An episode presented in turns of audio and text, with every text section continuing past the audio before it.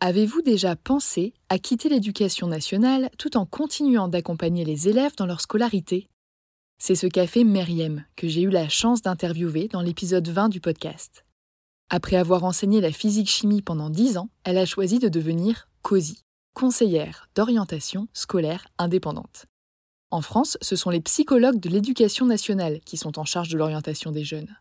Et on compte environ un psy-EN pour 1500 élèves.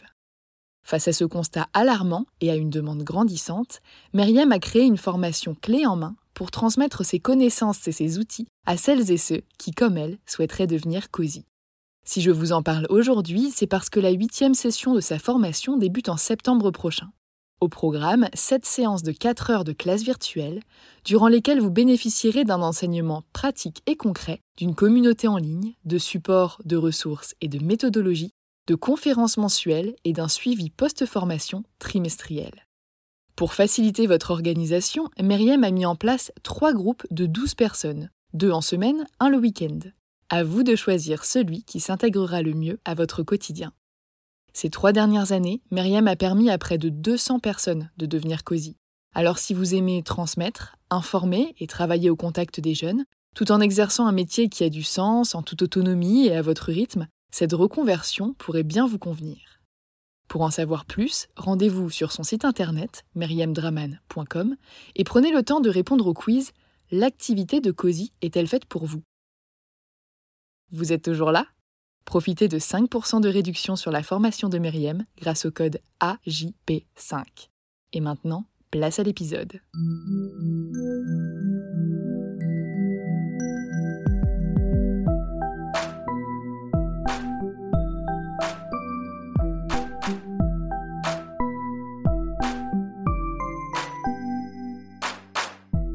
Bonjour et bienvenue sur Avant j'étais prof, le podcast des enseignantes et enseignants qui ont osé la reconversion.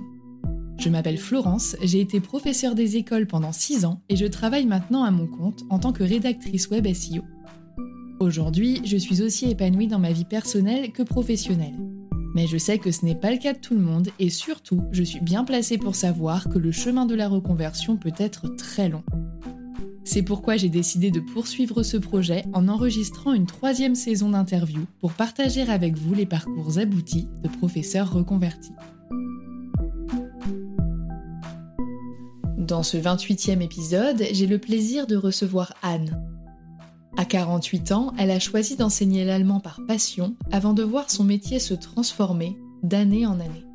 Aujourd'hui, Anne est ouvrière spécialisée en fabrication de cagettes et ça fait maintenant trois ans qu'elle apprécie la faible charge mentale que lui procure son nouveau métier. Dans cet épisode, on parle de liberté, de travail à la chaîne, de charge mentale, de santé et de la réforme du lycée. Bonne écoute Bonjour Anne. Bonjour Florence. Merci d'avoir euh, accepté mon invitation à témoigner sur ce podcast parce que bah, j'ai vraiment du mal à trouver des gens comme toi qui ont dit un jour euh, j'aimerais que mon travail ce soit juste un travail et pas forcément qu'il y ait toute la charge mentale qui vont avec et qui osent vraiment sauter le pas. Donc je pense que ton témoignage va intéresser beaucoup de monde. Bah, je l'espère en tout cas. J'ai été aussi euh, flattée qu'on vienne me chercher, qu'on se dise tiens, c'est intéressant, une reconversion peut-être un petit peu originale, on va dire pas, comme, pas commune chez un prof en tout cas, donc euh, voilà. C'est exactement ça. Donc euh, avant de commencer, avant que je te pose la moindre question, est-ce que tu peux te présenter s'il te plaît? Alors, eh ben, je m'appelle Anne, je vais avoir 48 ans dans 6 jours, au jour euh, du podcast, donc voilà, j'assume pas, j'assume pas du tout l'âge. Je suis, j'étais prof d'allemand, euh, j'habite dans un petit village des Vosges euh, où j'ai été mutée grâce à l'éducation nationale parce que je viens de l'Académie de Lyon à la base, donc euh, rien à voir. J'ai un homme, deux enfants qui sont grands maintenant, 20 hein, et 24 ans. Je fais partie de deux chorales. Voilà, et puis j'aime, bah, j'ai toujours ma passion en tant que prof, ex-prof d'allemand, euh, l'Allemagne, euh, les Allemands, l'Allemagne, j'y vais tout le temps euh, dès que je peux. Qu'est-ce qui a fait justement que dans ton parcours plus jeune, tu décidé de devenir prof d'allemand? Alors, quand bon, j'ai été, on va dire déjà pour devenir prof, j'étais plutôt bonne élève. voilà, le, parcours classique, on va dire, de la, bonne élève qui suit une, scolarité sans difficulté. Dès la quatrième, je commençais à me dire, ah, tiens, je serais bien prof. J'aimais bien les langues, mais j'hésitais encore entre allemand et anglais. Hein. J'avais fait allemand première langue, mais euh, j'hésitais encore entre les deux. Et puis en seconde, j'ai eu une prof d'allemand euh, que j'ai beaucoup aimé, même si elle était assez austère finalement, mais je trouvais sa manière d'enseigner et puis tout ce que j'ai pu découvrir euh, vraiment intéressant. J'avais fait participer aussi à un échange scolaire en, en Allemagne en quatrième, ça, avait été important pour, pour déclencher justement, voir comment euh, bah, les Allemands vivent sur place et déclencher euh, quelque chose aussi euh, au niveau linguistique, hein, le fait de baigner dans la langue vraiment. En seconde, j'ai refait aussi un échange, donc là, une deuxième couche, on va dire, qui était, qui était aussi une très bonne expérience. Et puis en terminale, j'ai eu aussi un professeur d'allemand fabuleux, Monsieur Antoine, un vieux de la vieille avec ses vieilles méthodes, qui notait euh, très strict, etc. Mais, mais qui était passionné par son métier. Mais vraiment, ça se voyait, ça s'entendait. Il était là dès, que, dès que nous, on réussissait pas, il se remettait lui en cause. Qu'est-ce que j'ai raté Pourquoi ils n'y arrivent pas Etc. Il était vraiment euh, très exigeant d'un côté, mais vraiment toujours à se remettre en question et à être... Euh, et je me suis dit, voilà, moi, je veux être un monsieur Antoine, mais sans la moustache et sans la barbe, mais plus tard, je veux être ça, quoi. C'est, c'est, je veux absolument, je veux, je veux enseigner l'allemand. Et donc, terminale, c'était parti après, donc, cursus euh, classique. Donc, à l'époque, c'était euh, DUG, DUG d'allemand, puis licence.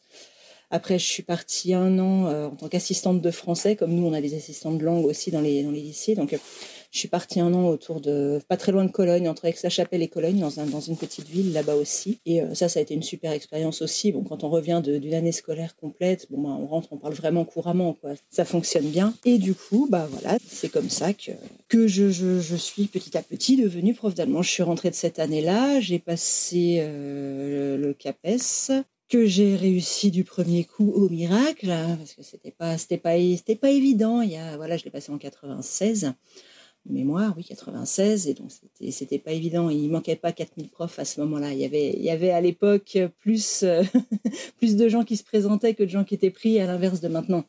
Donc c'était, pas évident, mais j'étais assez fière de ça. Après, j'ai fait mon année de stage comme ça se faisait à l'époque. Année de stage que j'ai redoublé parce que bah, là, euh, bah, sur l'Académie de Lyon, c'était assez. On a été cinq euh, sur euh, cinq à être recalés cette année-là. Donc sur une académie, ça fait ça fait pas mal quoi de stagiaires.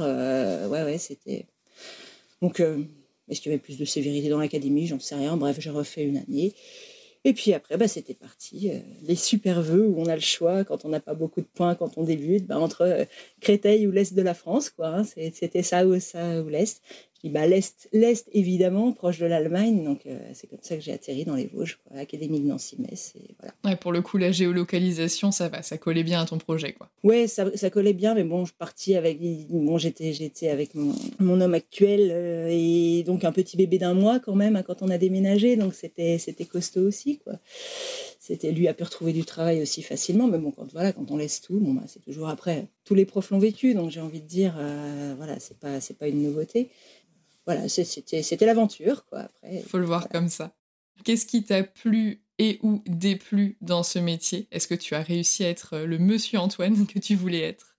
Ah non, je crois que j'avais pas, j'avais toutes ces compétences. Non, j'ai pas été. Euh, après, c'est compliqué. Il y, a, plein de choses qui sont qui sont plaisantes. Le contact avec les jeunes, tout ça, ça a été. Euh, c'est bon, ça me plaisait. Hein. C'est avec, les ados notamment, parce que je je me serais pas vue euh, prof des écoles, voilà, avec des, des, des, petites sections de maternelle où c'était pas c'était pas ça mon truc. Donc c'est vrai que ouais, ce qui m'a ce qui m'a vraiment plu c'est bon ce contact. Évidemment enseigner l'allemand parce que je voulais j'avais envie même si c'est pas une matière qui est très très prisée quand même. Hein. Je crois que l'allemand et les maths, en général, c'est les matières. C'est souvent ce qu'on dit. Ah là là, je déteste les maths. Ah l'allemand, j'ai détesté. Tous les gens que je vois, oh, j'étais nul. Ah, mais le prof ou la prof était comme ci ou comme ça. On a une réputation, les germanistes. Alors, je sais pas, de, la vieille fille à chignon euh, intransigeante. Enfin, j'en sais rien. C'était. Donc voilà, j'ai bien aimé ce, contact avec les jeunes. J'ai bien aimé, euh, notamment quand j'avais la chance d'avoir encore euh, une section européenne dans l'établissement où j'ai passé 20 ans. Parce que mon premier établissement d'exercice, là, dans les Vosges, quand on est quand on est arrivé, j'ai été euh, remplaçante, donc c'était titulaire académique à l'époque, ça s'appelait, hein, c'était pas les TZR, mais c'était les remplaçants sur un an, donc j'avais remplacé une personne qui était en congé formation. Et après, une personne de cet établissement partant en retraite, j'ai récupéré le poste. Donc en fait, j'ai pas bougé. J'ai eu la chance de rester sur le même établissement dans lequel je suis arrivée. Après, après, pour le coup, j'ai vraiment eu de la chance. Donc je suis restée 20 ans dans cet établissement. Donc c'est vrai que j'ai évolué, évolué là-bas, dans ce, même établissement. Et donc cette voilà la stabilité là aussi du coup voilà j'ai eu un poste fixe voilà au bout d'un an donc c'est vrai que ça, ça c'était bien aussi j'avais euh, les élèves, donc j'étais sur le collège et j'avais les élèves de la, de, la sixième à la troisième. J'étais la seule prof d'allemand. On était un petit collège dans une cité scolaire. Donc du coup, bah là aussi de les suivre de la sixième à la troisième, c'est super intéressant. Ça, c'est quelque chose qui m'a plu aussi euh, de, pouvoir les suivre. On les voit arriver euh, tout petits avec un cartable plus gros qu'eux, puis on les voit partir ado ayant pris de l'assurance et tout ça. Et c'est vrai que c'est sympa. Bon, le revers de la médaille, c'est aussi parfois quand euh, on a des pénibles et qu'il faut les supporter 4 ans, c'est un peu plus compliqué. Quand, euh, Mais là, globalement, tu dépeins quand même un tableau qui est plutôt positif. Non, non, mais ça m'a, plu. On a une section européenne qui s'était ouverte euh, bah, deux, trois ans après que j'étais arrivée là-bas. Et là, c'était génial. Ça me laissait deux heures de temps en quatrième et en troisième pour faire, bah, pour faire de l'allemand autrement. C'est-à-dire pas voilà un programme. Euh, et donc avec eux, je faisais du théâtre, on faisait du théâtre, on faisait des chants, on faisait plein de choses comme ça. On avait un échange scolaire qui était mis en place aussi là-bas pour les élèves de troisième et les élèves de seconde. Et donc quand j'avais les plus jeunes, donc en quatrième, on préparait un spectacle à présenter aux élèves euh, bah, qui venaient en échange. Donc on, préparait tout un spectacle en allemand à présenter à ces jeunes Allemands qui venaient euh, en échange scolaire avec les élèves de troisième et de seconde. Donc voilà, c'était aussi un truc pour les, pour les élèves, c'était aussi souvent une première expérience voilà, de, devant un public, euh, des choses comme ça. Et ça, ça c'était super intéressant aussi à faire. Voilà, on, créait des tas de choses. Et ça mettait une bonne ambiance. Et même parfois des, élèves qui n'étaient pas super doués en allemand, mais qui finalement se prenaient cette, cette, cette option parce que, bah, tiens, pourquoi pas, ou poursuivre les copains, les copines, bah, du coup se révélaient à ce moment-là. Et, ça les remotivait un petit peu. Et puis ça pouvait rejaillir aussi sur toute la classe, vu que c'était une option, il y en avait que quelques-uns qui, qui l'apprenaient. Mais ça rejaillissait sur tout le groupe d'Allemands aussi de manière positive après. Donc il y avait plein de choses comme ça qui étaient bien, tant, tant que j'ai pu avoir ça. J'ai apprécié aussi d'avoir, parce que moi j'ai eu mes, mes fils en classe avec moi pendant quatre ans, ils ont fait de l'allemand aussi. Bah oui, ils venaient au collège avec moi et donc, bah, étant la seule prof d'allemand, bah forcément, ils m'ont eu comme prof et j'ai adoré ça. Franchement, j'ai adoré. J'ai plein, plein de collègues qui me disent Ah là là, l'enfer, moi, non, jamais. Je veux jamais mes enfants, mes filles, mes fils euh, dans, dans ma classe. Et non, et si ça se passe pas bien, t'imagines. Et je dis Ouais, bah, euh, je sais pas, je fais confiance. Euh, on verra bien, quoi. Si ça avait été intenable, on aurait peut-être trouvé une autre solution. Ou ils auraient fait l'espagnol, hein, ou je sais pas. On, on aurait fait. non, mais on aurait pu, je pense, après trouver une solution à l'interne, faire, faire, faire, autrement. Mais moi, j'ai adoré ça. Et je me suis bien entendue avec les classes, notamment où étaient, euh, où étaient mes fils. Donc c'était aussi. Euh, voilà, bon, je peux, je peux affirmer, je pense qu'ils pourraient le confirmer, mais que je m'entends bien. Je me suis toujours bien entendue avec mes, avec mes deux garçons.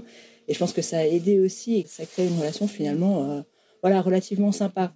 Donc ça, c'est des choses voilà, que j'ai bien aimées. Puis bon, après, 2015 est arrivé. Et 2015 a été l'année du, de l'horreur, on va dire. De, ouais, non, clairement, euh, ça, a été, le, ça a été le euh déclencheur. Et eh ben, euh, une inspection qui s'est très mal passée, en mars 2015. Une inspectrice qui, qui vient donc nous inspecter plusieurs, plusieurs collègues. Ça se passe mal, je suis en désaccord total avec ses préconisations. Donc les préconisations bah, hein, du ministère hein, et, de tout, et de tout ce qu'on nous sort à ce moment-là est en train de poindre la réforme du collège à laquelle je ne crois absolument pas et à laquelle je n'adhère pas, puisque ce sera un collège 2016, hein, juste après. Donc, euh, on, est, on est en complet désaccord sur euh, bah, les méthodes, la façon d'enseigner. Et, c'est là que je me dis, bon, voilà, l'institution est devenue quelque chose qui colle plus avec ce que moi, je ressens, avec ma manière d'enseigner, avec mes valeurs, avec mes convictions. avec euh, Et là, je parle au niveau didactique aussi. voilà, moi, une inspectrice qui me dit, oh bah oui, au début on peut très bien se contenter de savoir conjuguer qu'aux deux premières personnes. Bah ouais, mais dans la vraie vie, on conjugue pas qu'aux deux premières personnes. Même en tant que débutant, on est amené à. Voilà, il y avait plein plein de choses comme ça. Je ne vais pas rentrer dans le détail parce que ça, ça peut. C'est à, parler. Prof de langue, ça va pas parler à grand monde, mais euh, mais voilà, c'est des choses. Bon voilà, je suis en désaccord, donc je lui fais comprendre et donc ça se, ça se passe pas bien. 2016 arrive la réforme du collège qui, moi, dans mon petit établissement, m'a fait perdre la section européenne à laquelle je tenais. Et donc, je, m'investissais là-dedans depuis, euh, ben depuis 15 ans, 2000, 2015, oui, 2016. Donc voilà, depuis 15-16 ans, je m'investissais dans cette section européenne. Donc, elle disparaît parce que euh, les discours de la ministre de l'époque, hein, c'était que voilà, c'était trop élitiste, hein, ça s'adressait déjà à une élite, hein, euh, donc euh, oulala, les classes bilingues et puis les sections européennes. et nous, petits collèges, on n'avait pas les moyens de maintenir tout ça. Donc ça, vraiment là, là où je m'éclatais, j'allais dire, où vraiment j'avais une, super relation avec les élèves, ben, on m'enlève ça. Il y a aussi ben, la bilangue qui a disparu, donc c'est-à-dire que j'avais plus l'allemand de la sixième à la troisième, mais seulement en LV2 à partir de la cinquième.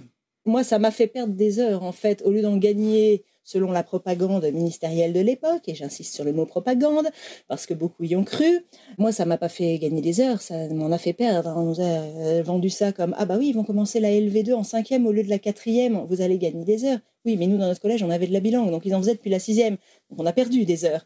Ce qui veut dire que, bon, voilà, je, je, je perds ça. Et donc, voilà, cette section européenne qui m'autorisait une énorme liberté pédagogique, finalement, on me sucre le truc. Donc, ben non, ça ne m'a pas convenu euh, du tout.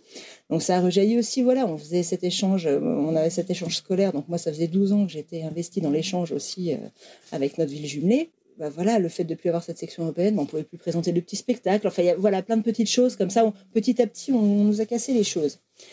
Et puis, 2017-2018, euh, euh, on me donne pour la première fois de ma vie des terminales, parce que jusqu'à maintenant, j'étais prof de collège, puis je faisais un peu le bouche-trou au lycée quand on avait besoin de moi. Parce que, euh, voilà, cité scolaire, bon, bah, il reste quelques heures à faire, hein, vous allez bien les prendre. Enfin, ma foi, je, les prends. S'il n'y a pas assez d'heures.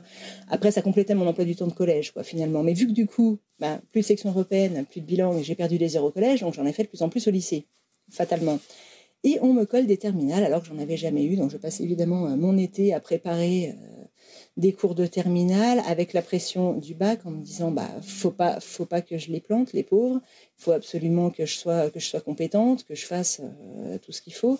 Donc je me suis retrouvée donc avec six niveaux de classe, hein, de la cinquième à la terminale, puisque j'avais aussi des secondes, des premières, tout mon collège. Enfin, le truc bien costaud, quoi, hein, sympathique. Et terminale pour la première fois de ma vie. Alors on me dit Oh bah t'inquiète pas, terminal, c'est bon, euh, tranquille, tu seras pas convoqué au bac parce que c'est la première fois que t'en as, on va pas te convoquer au bac.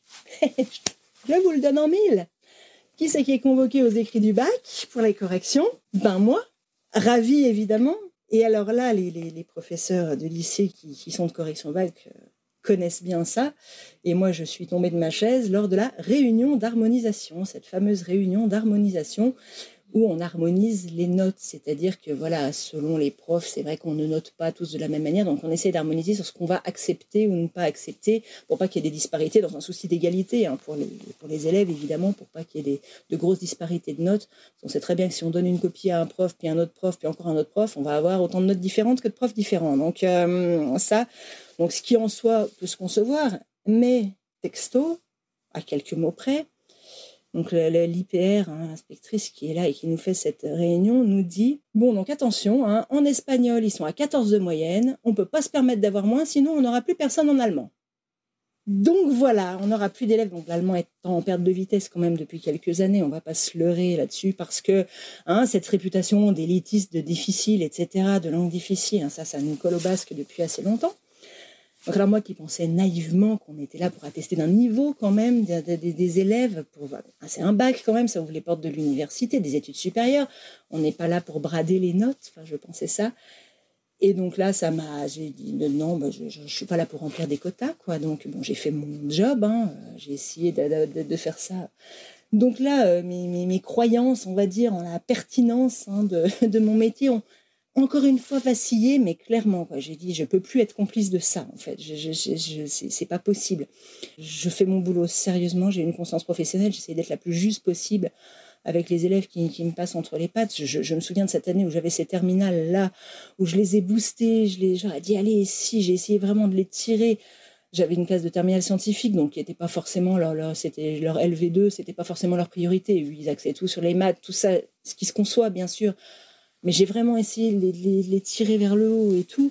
Et euh, pour entendre ça, j'ai dit non, bah non, c'est pas possible. Et là-dessus arrive en plus la réforme du lycée, réforme du bac, donc avec plus de filières, enfin voilà, un gloubi-boulga euh, inepte, euh, sans, enfin avec euh, voilà plus de groupes classes vraiment puisque ça allait des, des, selon les options choisies enfin des espèces de trucs. Je, ne l'ai pas vécu du coup ça parce que j'ai dit non non non non non ça c'est juste pas possible. Pas voulu admirer le spectacle. Ah bah là j'ai dit non mais je je peux pas je peux pas faire ça je me voyais pas je savais même plus comment. Ça, ça, ça nous fait aussi perdre notre confiance en nous dans la mesure où on se dit mais comment je vais préparer mes cours comment je fais tout, tout ce qu'on a déjà comme chose de prête mais c'est à nouveau faut tout recommencer on se dit, alors bien sûr que je n'ai pas utilisé pendant 20 ans les mêmes cours que j'ai recyclés, hein, selon les, les réputations qu'on nous fait parfois. J'ai passé mes étés à bosser tous les étés, à rénover, à refaire, à reprendre. enfin voilà, quoi, comme je le dis, j'ai une conscience professionnelle. Et donc, euh, cette réforme a fait aussi que bah, mes collègues d'allemand et d'autres langues que l'anglais ont encore perdu là aussi des heures. Parce que bah, L'anglais, évidemment, c'est indispensable. Évidemment, tout le monde en a besoin. Donc, c'est ce qui est mis en avant. Après, bah, si on ne prend pas euh, d'autres options, euh, voilà, euh, hormis le tronc commun, enfin, c'est. Voilà. Donc, j'ai dit, je me suis dit, bah non, prof d'allemand, nous, on est sacrifiés, clairement. Et je vais encore me donner là-dedans. Non, tout, tout est vraiment fait pour nous décourager. Dans un dernier élan, quand même, 2018-2019, je me dis, je prends un mi-temps, je change d'établissement. Il y avait un poste qui se libéraient dans un, dans un établissement à côté. justement, ils avaient besoin d'un prof, euh, d'un demi-prof en fait. Donc j'ai dit parfait, je prends un mi-temps pour me soulager. C'est un collège et seulement un collège. Je dis comme ça, je ne vivrai pas la réforme du bac. Je, je veux, je veux rien avoir à faire avec cette réforme, réforme du lycée et du bac. Donc euh, j'y vais, je me dis allez, je vais retrouver un petit regain de courage. Ça se trouve, ça va être super dans ce nouveau collège. Et allez, on, on y croit. J'avais toujours envie d'enseigner quand même, à ma manière, et pas ce qu'on me veut à tout prix me faire ingurgiter et, que je devrais recracher aux élèves. Mais j'ai dit, 20 ans de bouteille, je fais ce que je veux, après tout, euh, voilà, zut. Et puis bon, bah non, l'herbe n'étant pas plus verte ailleurs, hein, j'ai été là aussi euh, déçue.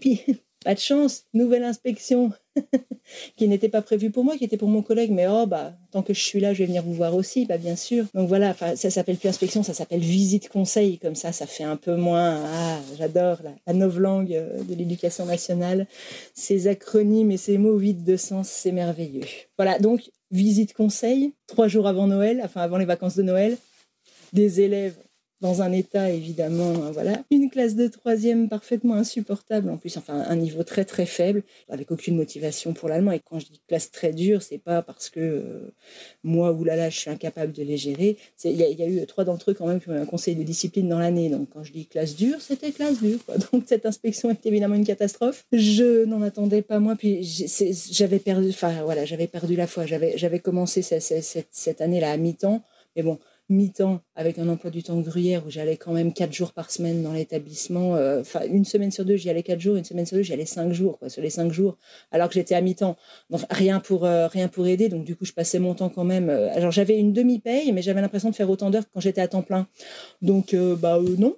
hein, là non plus, on, ça, fait, avance avant pas du rêve. Donc, j'avais plus la foi. J'ai dit clairement, alors ce n'était pas la même inspectrice que la fois d'avant. Hein, c'était, heureusement, c'était, c'était quelqu'un d'autre qui était, qui était là. Je lui ai dit clairement je voulais plus faire semblant. Moi, je ne veux plus faire semblant. Je ne crois plus en ce qu'on nous demande. Les pratiques préconisées ne me conviennent pas. Je ne crois pas à ça. Et je dis, je ne peux pas enseigner quelque chose ou d'une manière à laquelle je n'adhère pas. C'est juste pas possible. Je, je, serais mauvaise dans tous les cas. Si on me demande de faire telle chose de telle manière, alors que je me dis c'est complètement stupide, je ne peux pas faire ça pour telle ou telle raison, euh, forcément, je vais être mauvaise et je ne vais pas être crédible en face de mes, élèves. Donc j'ai dit, laissons tomber. Ce à quoi j'ai demandé une dispo euh, pour la rentrée 2019, enfin pour un an déjà, je me suis dit on va voir un petit peu euh, les choses. J'avais pas complètement fermé la porte à l'idée de revenir, je me suis dit si je reviens, euh, ce sera plus. Enfin voilà, j'y mettrai plus la même énergie non plus parce que j'avais l'impression de, de, dépenser sans compter et de jamais avoir de retour. voilà. Donc, je demande une dispo qui a accepté. Là, du coup, le chef d'établissement avait bien vu que j'en avais ras-le-bol. Il a bien, appuyé ma demande pour être sûr que je l'obtienne. Et j'ai ouais, ouais, c'était vraiment ce qu'il me fallait. J'avais pour projet de travailler avec une amie, en fait, qui ouvrait, qui voulait ouvrir un gîte, qui avait racheté tout un, établissement, enfin une grosse, grosse maison, un gros domaine. Et donc, elle devait, voulait ouvrir un gîte. Donc, j'allais être là pour l'aider à gérer ce, gîte-là. En attendant, je faisais euh, bah, euh, du jardinage, débroussailler, euh, des tout remettre un peu bien. Ça n'avait pas été habité depuis 4 ans le truc. Donc, voilà, quoi, faire, faire des petits travaux, enfin, ce que j'étais capable de faire, quoi. Elle me laissait carte blanche et tout. Elle m'avait même dit, peut-être qu'on pourra faire des choses. Tu pourras peut-être avoir, euh, si tu veux donner des cours particuliers, par exemple, avoir ta salle, on pourrait accueillir. Enfin, on, avait plein, plein d'idées en fait. Plus on discutait, plus on avait des idées. C'était merveilleux. Le problème, c'est que bah, ça mettait du temps, j'en voyais pas le bout de ce truc-là, et puis on est tombé en désaccord là aussi, parce qu'elle, elle avait un, autre métier hein, en, parallèle, donc elle pouvait pas mettre toute son énergie là-dedans, elle, elle, était aussi, elle faisait autre chose. Tant bien que mal, on a essayé de faire des choses, puis bon, bah, moi, au bout de six mois, j'ai dit non, mais je vais pas faire la femme à tout faire euh, pendant X temps, ça n'avance pas cette affaire. Donc, euh, je lui ai dit, ça peut pas continuer comme ça, quoi. Et donc, on est tombé un peu en désaccord. On, on, est, on est en froid depuis, voilà, parce que, ouais, on n'avait pas la même manière de voir les choses. Et c'est compliqué. Alors ça, petite parenthèse, je conseillerais, mais bon, ça n'engage que moi, mais pour ceux qui hésitent, ne jamais travailler avec la famille ou les amis. J'entends souvent euh, ça. Ou ne pas travailler pour, en tout cas, parce que là, j'étais son employé, et c'est, et c'est très compliqué de gérer à la fois le côté bah, amitié ou bah, d'égal à égal, on est amis, et après, tu es mon employé, je, suis ta supérieure, ou, euh, et inversement. Et du coup, même si elle ne me le faisait pas ressentir comme ça, hein, je vais pas, je vais pas. Euh, mais, mais par moments, euh, la, la, la, frontière était floue et, et, ce flou artistique me convenait pas non plus. Quoi. Moi, je suis quelqu'un d'assez carré, d'assez cadré dans, mon boulot, en tout cas. Hein, je ne parle pas autrement, mais comme je l'étais, bah, en tant que prof, voilà, c'était carré, c'était cadré, les leçons, c'est comme si, c'est comme ça, le cahier, il est tenu comme ça peut-être un peu pénible parfois, mais j'estime que des gamins, notamment au collège, ont besoin de ce cadre vraiment euh, pour pas que ça parte dans tous les sens, euh, au, moins au début. Donc voilà, et moi quand c'est pas carré, euh, c'est je suis vite perdue. J'ai besoin de mes notes, j'ai besoin de, savoir où je vais. Je, suis assez mauvaise en impro.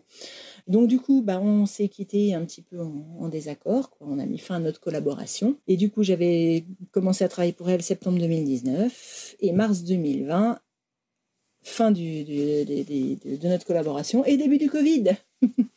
Donc là aussi, ah mais merveilleux.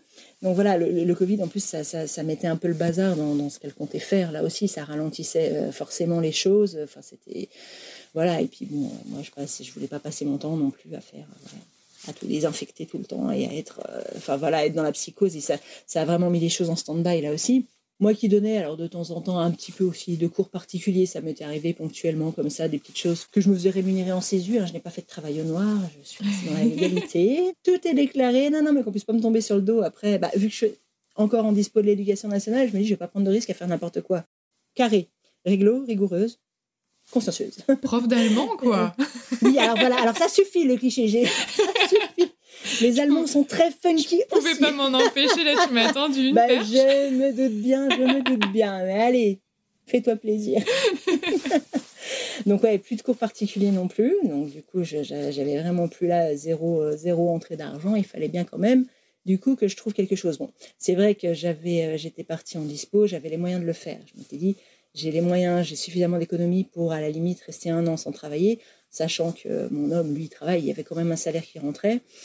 Euh, sachant que mes, mes, bon là mes fils sont euh, voilà quasiment autonomes financièrement euh, un qui va bientôt démarrer et puis l'autre qui a déjà commencé à travailler. Donc c'est sûr que prendre une dispo et tout plaquer c'est beaucoup plus simple quand on en est là que quand évidemment on est euh, prof euh, T2 euh, avec un gamin en bas âge, maman solo comme ça arrive, comme je vois dans certains témoignages aussi que j'ai pu, j'ai pu voir. Évidemment, dans ces cas-là, on lâche pas tout. j'ai eu ce confort-là. Ce que, ce que j'ai fait, je l'aurais pas pu le faire il y a dix ans. Quoi. C'est, clair que c'est arrivé au bon moment. Donc, bah, du coup, je suis restée un petit peu à pas faire grand-chose. voilà, mars 2020, rien du tout. Trouver un petit peu de cours particuliers à donner en juin. Donc, voilà, j'ai un petit peu de sous qui sont rentrés à ce moment-là. Et puis, je trouve un CDD saisonnier. Donc, je, naviguais sur Pôle emploi. Je m'étais quand même inscrite à Pôle emploi. Bon, même si on n'a droit à rien en dispo, tout ça, parce que la dispo, bah, c'est vous qui l'avez demandé, c'est vous qui voulez partir, donc vous assumez. Ah, bah oui, bah, ok, d'accord très bien. J'ai travaillé pendant 20 ans avant, mais ça ne compte pas. Bien, bien, bien, bien, bien.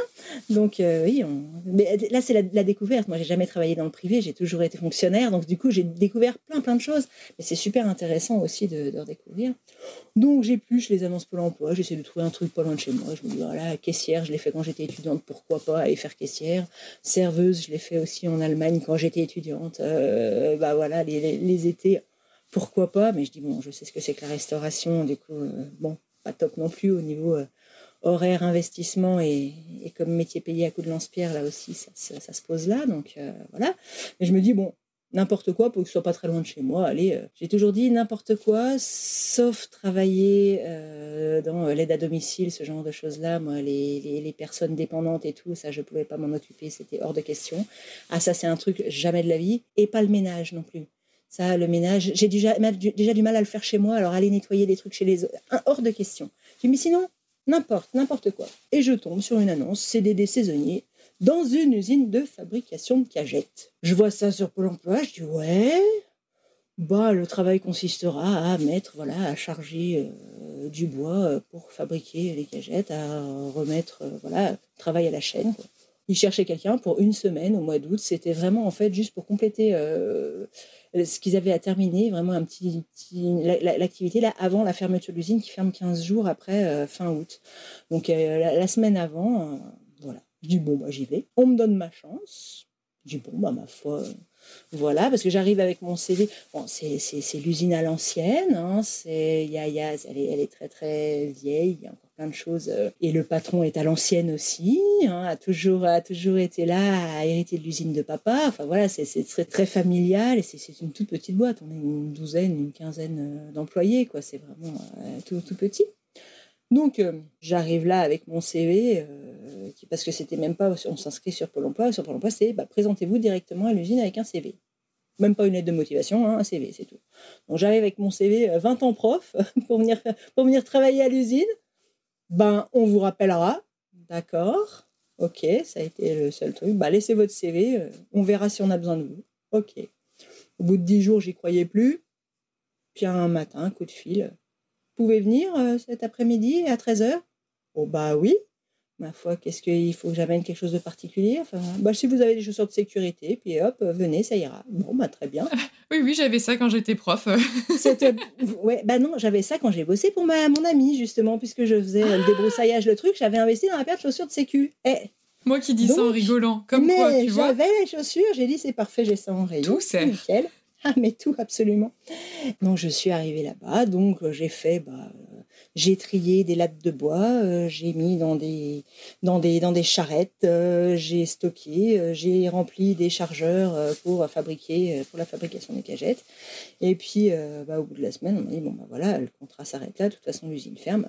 Si jamais on a besoin de vous, on vous rappellera en septembre. Fait et dit, en septembre, on me rappelle. Bah très bien. J'arrive, vous avez pas, toujours pas de travail Bah non, bah voilà, donc début septembre, une semaine après la rentrée. Euh, là.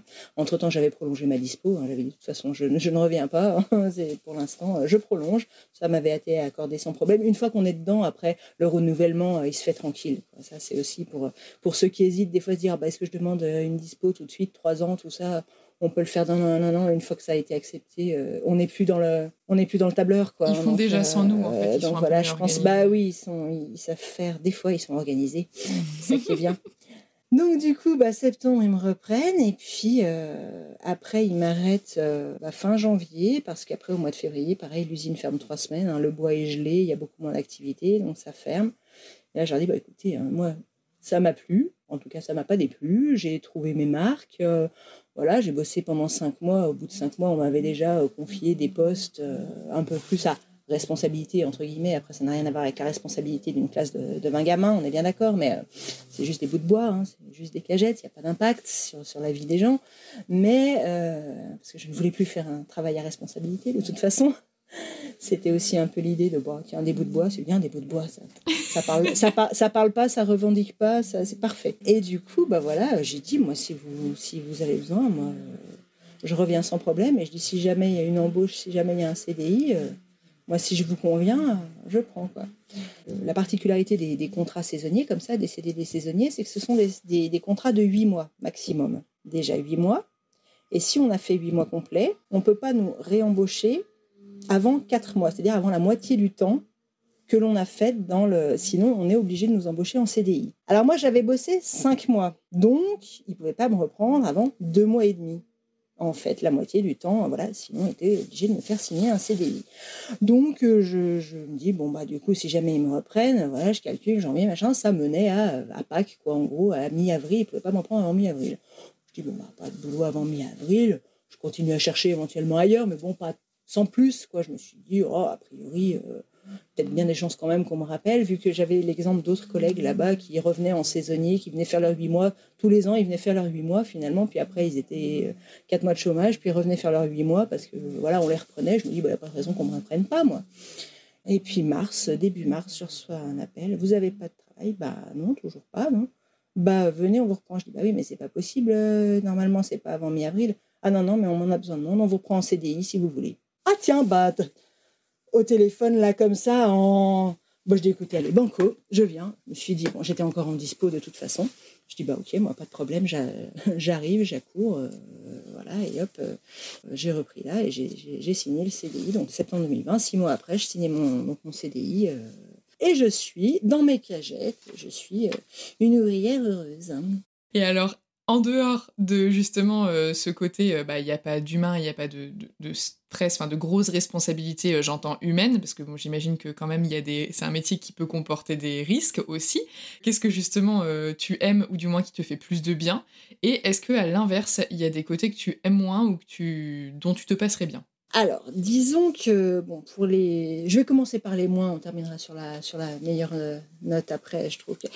Bon, pour les, pour les moins, bah, on va pas se mentir, on est payé au SMIC, c'est pas un salaire de prof, hein, on est bien d'accord. Même si le salaire de la prof a fortement baissé par rapport à la hausse du SMIC, on va dire le ratio est, moindre que, que dans les années 80 par exemple, où un prof gagnait, je crois, de mémoire 2,3 fois un SMIC. De, ce que j'avais lu euh, récemment, bon, bah, on n'en est plus là du tout, hein, on est bien d'accord.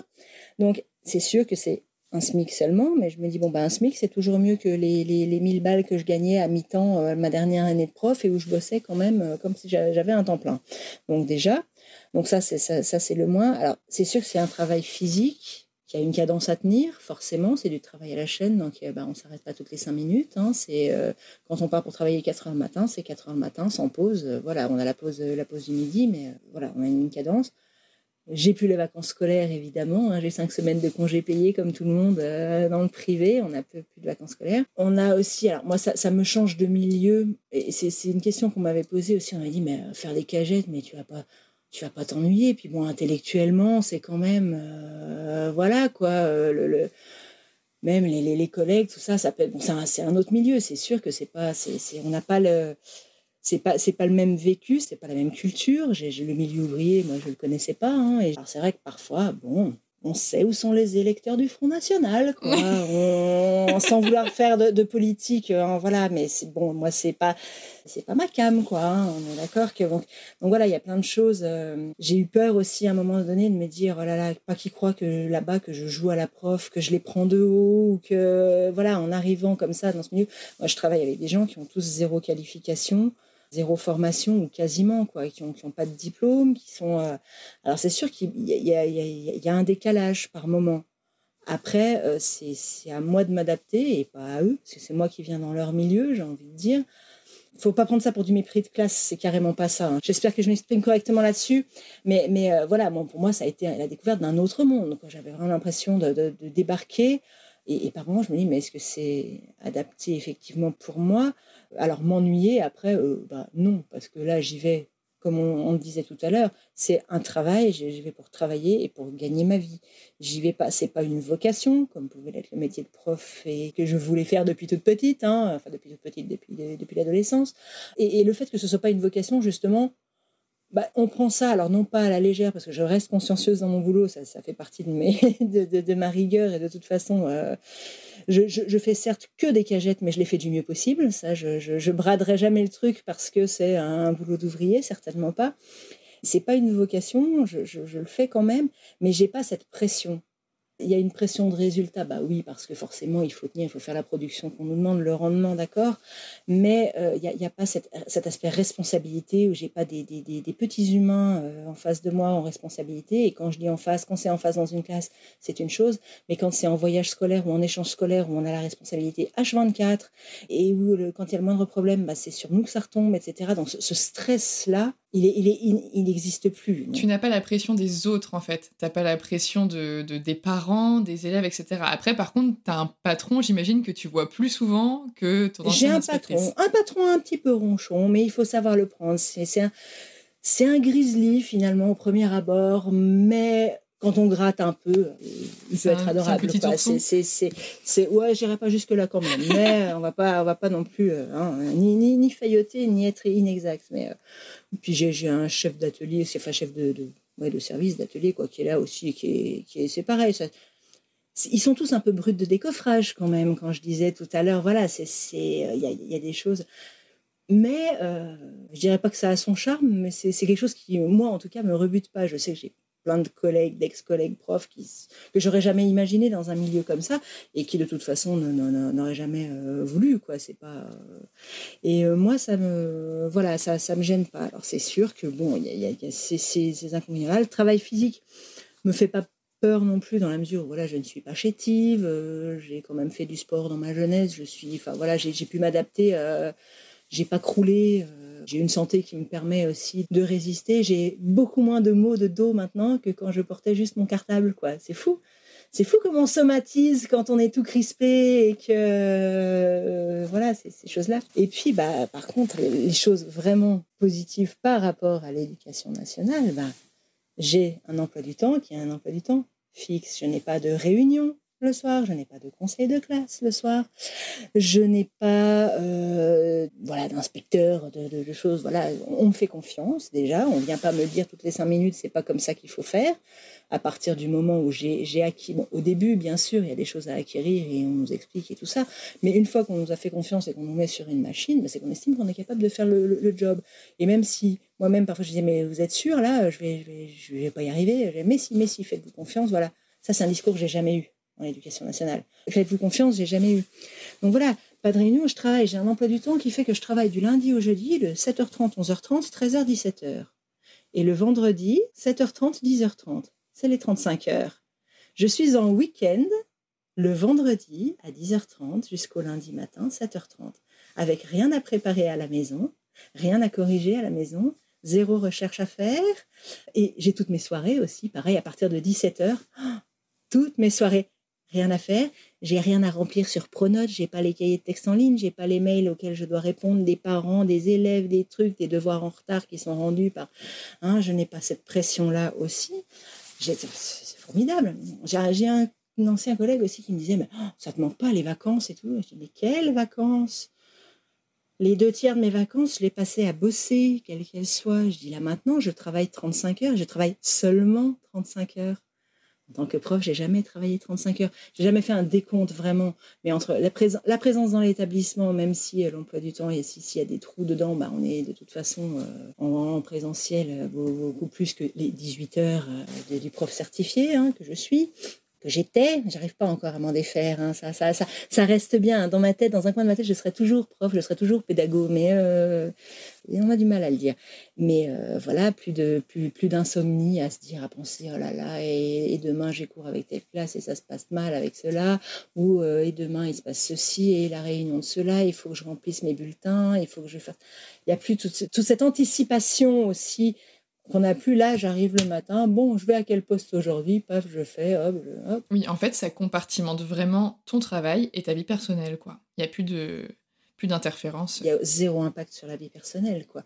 Et, je me dis, euh, combien de fois, dans les années précédentes, quand mes gamins étaient plus petits, ah, mais maman, tu es toujours en train de travailler, viens jouer avec nous ouais, ça, n'y a plus, quoi. Bon, maintenant, ils n'ont plus besoin de moi pour, euh, jouer, hein, euh, à leur âge, mais au moins, euh, mais, ils me voient beaucoup plus détendu, et ça, ça n'a pas de prix. Et mon homme aussi, quoi. Le fait d'être plus détendu, il l'a vu là aussi, il me dit, mais c'est le jour et la nuit, quoi. Je me dis, il a, il a dû endurer aussi par moments, ils ont dû, parce que mes fils aussi à la maison, endurer des humeurs qui, bah, ouais, que je souhaite à personne, parce que je sais que je peux être fort pénible et Ah oui, mais quand on va pas bien, on va pas bien, quoi. Et je me suis toujours refusée à, voilà, à m'arrêter. Alors si la toute dernière année, voilà, j'ai dû avoir, j'ai eu deux arrêts, un d'une semaine et un de 15 jours, où je suis allée voir mon médecin, j'ai dit, c'est pas possible. Soit je vais finir à l'asile, soit je vais, je dis, euh, je dors plus, je, suis insomniaque. Alors, euh, voulait me donner des, choses, des médicaments. J'ai dit hors de question que je, que je prenne un truc qui va m'assommer ou qui est pour me faire dormir. Enfin, non, pas d'anxiolytique, pas de choses comme ça. C'est hors de question. À un moment donné, je me suis demandé si j'allais pas virer alcoolique aussi. Alors j'exagère, j'exagère sans doute, mais quand on rentre le soir et qu'on se dit, oh là, hein, en milieu de semaine, oh, on prendrait bien un petit apéro ce soir. Bah, allez, un petit apéro le mercredi soir, puis un petit apéro le vendredi soir pour fêter le début du week-end. Puis après, euh, bah, un petit apéro, allez, le mardi aussi, puis le mercredi. Puis, quand on commence à se prendre un apéro quasiment tous les soirs de la semaine, pour se détendre, j'en ai pas besoin, j'en ai même pas particulièrement envie, mais c'est juste ouais, pour, pour se détendre. À quel moment on picole pour se détendre, quoi? Non, non, non. C'est, c'est, Alors, à aucun moment j'ai été en danger de ce côté-là. Hein, je rassure tout le monde, là aussi. Mais, mais, mais, je me suis fait la réflexion. Je me suis dit, mais non, quoi, c'est stop, on va, on va arrêter le, le tir et, et, en y réfléchissant. Et de toute façon, j'y réfléchis on en parle avec l'entourage, évidemment. Enfin, l'entourage proche, là, vraiment, juste mon noyau familial avec lequel je vis. Les autres, c'est pas leur problème. Hein. C'est vraiment ceux avec lesquels, je vis. On en parle et tout. Et il m'a dit, mais, dit, mais ouais, fais, ce que tu veux, quoi, comme tu le sens. Après avoir pesé le pour et le contre, effectivement, il y, a, une autre paye qui rentre. J'ai de l'argent de côté parce que euh, héritage et autre chose, j'ai quand même un peu d'argent qui me permettent de vivre. Euh, je me dis, ouais, bon, c'est bon, on peut, on peut vivre, donc, euh, donc on le fait parce que, avant qu'il soit trop tard. Quoi. Même si je me dis que voilà, sur mes 23 ans en tout de prof, hein, du début de ma première année de stagiaire jusqu'à ma toute dernière année, sur ces 23 années, je dirais que je me suis quand même éclaté une bonne quinzaine d'années, où je me suis vraiment fait plaisir, où j'avais vraiment. Mais les 5-7 dernières années, là, c'est. Ouais, c'était devenu l'enfer. Et. Et en plus, on essaie de donner le change. Je veux dire, je me suis jamais effondrée en classe, j'ai jamais, euh, ou j'ai jamais pété un plomb vraiment, euh, ou à me dire. J'ai même eu un, petit mot. Bah, la, dernière année où j'ai, enfin, dernière année où j'ai eu les terminales, donc pas ma toute dernière année d'enseignement, l'avant-dernière, une élève qui m'avait fait un très gentil petit mot en fin d'année et qui disait plus ou moins, ah bah voilà, on est, ça fait plaisir de de voir une prof investie, enfin qui a envie, qui donne envie à ses élèves, tout ça. Je me suis dit, mais la vache, ils ont rien vu. Ils n'ont pas vu que j'en avais ras-le-bol, que j'étais là, que j'en pouvais plus et que, que j'en avais marre d'être là. Ça veut dire que j'ai réussi ouais, à donner le change. J'ai finalement réussi à, à, faire ce qu'il fallait pour eux, quoi, et tout. Mais je me suis dit à un moment donné, le sacrifice, ça, le sacrifice, ça va bien cinq minutes. Faut apprendre à être égoïste parfois et sans, sans remords et sans, et sans culpabiliser parce que, bah, à un moment donné, c'est moi ou eux. Et j'ai dit à un moment, oui, à un moment, je les aime bien, mes, mes, mes petits élèves sont sympas, mais c'est moi d'abord et c'est eux après. C'est moi et ma famille d'abord, avant les enfants des autres, quoi. C'est les miens avant. c'est humain, ta famille, justement, euh, donc ton noyau euh, proche, comme tu dis, donc euh, ton conjoint et tes enfants, comment est-ce qu'ils l'ont perçu ce changement de carrière-là? Et est-ce qu'ils ont eu un a priori sur ton nouveau métier? Parce que, donc, comme on se disait tout à l'heure hors micro, souvent l'usine, c'est pas le type de métier qui fait rêver. Parfois, t'entends non, mais quand même, avec tous tes diplômes, t'étais quand même à tel poste avant, comment est-ce que tu peux redescendre. Donc là, je mets des guillemets à la caméra à ce niveau-là.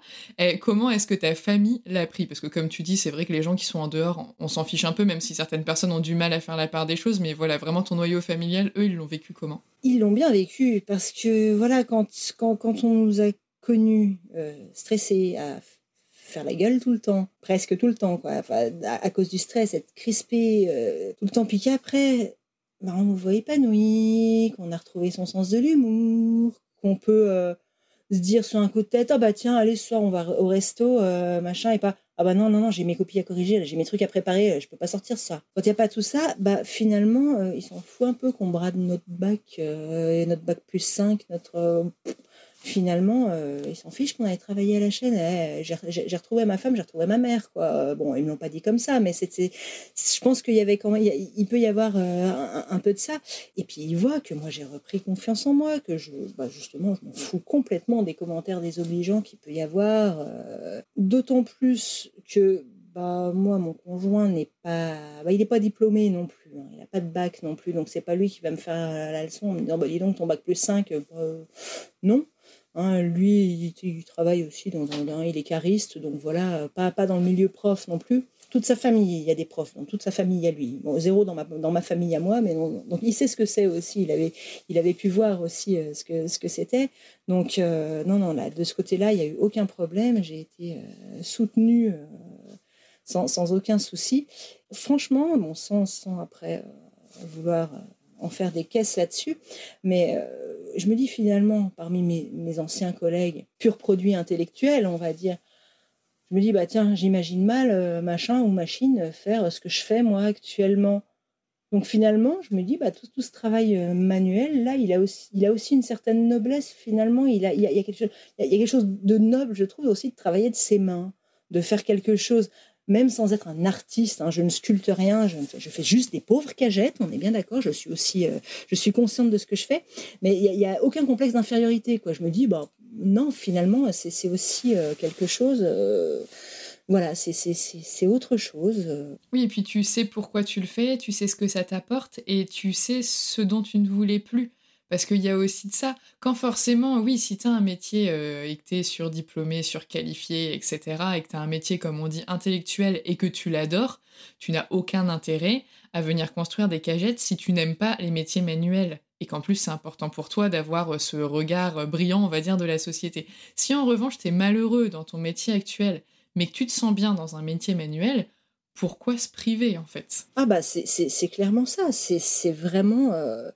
Et puis bon, je, voilà, je continue à me cultiver par ailleurs, à faire plein d'autres choses. Euh, j'ai justement plus de temps maintenant pour le faire. Et pour le faire pour moi, là, je suis partie en Allemagne cet été.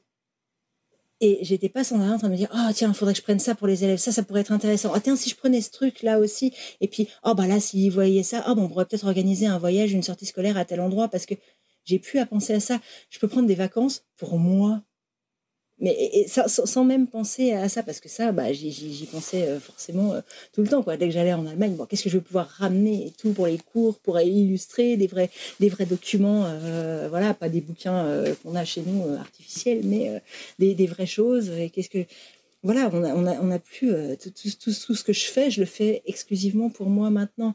Alors qu'avant, bah, c'est vrai que oui, si j'allais, pas dans un musée ou ailleurs, hein, voir quelque chose, où je rentrais dans une librairie ou quelque chose, ah bah, des bouquins, qu'est-ce qui pourrait être, qu'est-ce que je pourrais utiliser en classe, qu'est-ce que voilà, maintenant mes bouquins ils sont pour moi, quoi. Je, me fais plaisir à moi et sans toujours penser à euh, je vais faire ça pour la classe, je vais faire ça pour mes élèves.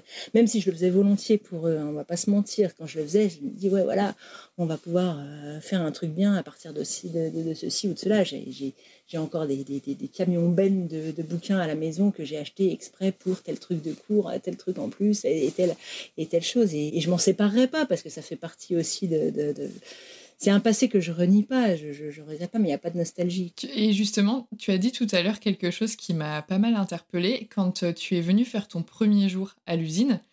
En gros, quand tu as raconté les choses, on a compris que tu es arrivé dans l'usine et que tu as bossé dans la même journée.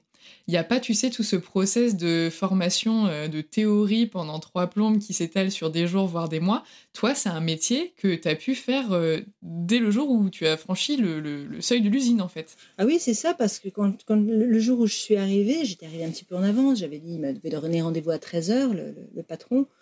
Je suis arrivée à moins 10. Je me suis dit quand même pour que, bah, euh, il va peut-être me montrer quand même un petit peu où je vais travailler, etc.